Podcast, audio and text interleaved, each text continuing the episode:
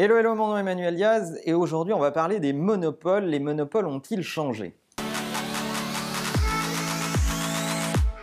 Alors la question des monopoles a toujours été un sujet et des lois antitrust en particulier. On se souvient des procès de l'Union européenne vis-à-vis de Microsoft dans les années 90, aujourd'hui de l'Union européenne qui s'intéresse aux positions dominantes de Google et d'autres acteurs dans le monde.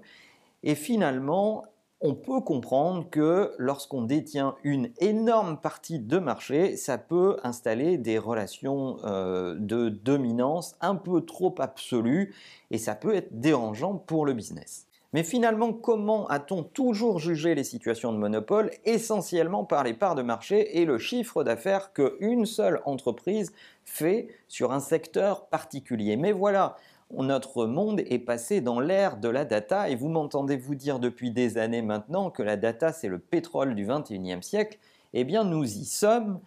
Et si la data faisait changer les situations de monopole et pas seulement par le prisme du chiffre d'affaires finalement? On est en train de glisser d'une situation de combien tu vends à combien tu connais. La data est au centre de tout et il y a beaucoup d'entreprises qui en savent beaucoup sur vous et qui ne vous vendent rien ou presque rien. Pensez à Google en particulier qui sait absolument tout de vous, qui arrête d'ailleurs la publicité à l'intérieur de vos boîtes mail parce qu'ils ont dit on arrête de scanner les Gmail, on sait déjà tout sur vous, donc on n'a plus besoin d'écouter votre Gmail gratuit pour en savoir plus sur vous et finalement ils vous vendent pas grand-chose. Est-ce que Google a une position dominante? La réponse est oui, tout le monde le sait. Google, c'est tout de vous et c'est monétiser ces informations à d'autres acteurs. Est-ce qu'ils vous vendent des choses directement énormément? Finalement par rapport à d'autres marchands relativement peu. Donc vous voyez comment une situation de monopole est en train de se construire différemment sous le prisme de la data, mais Facebook est concerné et plein d'autres acteurs sont concernés finalement. Dès que le business d'une entreprise est de vous connaître pour mieux monétiser vos data, vous devez vous poser la question de est-ce que euh, je suis dans une relation saine avec ce fournisseur? Et à l'échelle globale, on peut se poser la question du monopole de la data et de la connaissance des consos. Ça m'amène à vous sensibiliser une nouvelle fois sur la question du management de la data. Est-ce que vous avez une démarche autour de la captation de data de vos clients ou est-ce que vous laissez les autres capter cette data pour mieux vous la revendre après. Auquel cas, il ne faudra pas se plaindre d'être en situation de dépendance.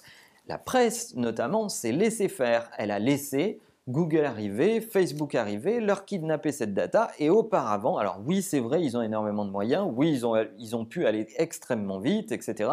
Mais auparavant, on ne peut pas dire que les acteurs des médias aient particulièrement déployé des moyens pour connaître leurs lecteurs, pour récupérer leurs data, pour leur proposer des nouveaux services, des nouveaux produits qui étaient pensés pour eux et qui étaient euh, euh, finalement pensés sur la base d'un data management. Donc si vous n'avez pas de management de votre data, vous êtes le premier responsable de ce qui vous arrive. Et si vous avez un début de management de votre data, vous serez beaucoup moins sensible aux situations de monopole des grosses plateformes euh, qui, elles, captent à peu près toutes les données sur vos consommateurs. Alors on a beaucoup entendu parler de la position dominante sur les smartphones de Apple avec ses iPhones. Est-ce que vous êtes plus sensible à cette position qui a été dominante à une époque euh, ou alors est-ce que vous êtes plus sensible à la question de Google qui sait tout de vous? Finalement, euh, qu'est-ce qui vous euh, préoccupe le plus? Quelqu'un qui sait énormément de choses sur vous ou quelqu'un qui vous a vendu beaucoup de devices? Cette question m'intéresse particulièrement et en attendant, n'oubliez pas que la meilleure façon de marcher, c'est de vous abonner. À bientôt.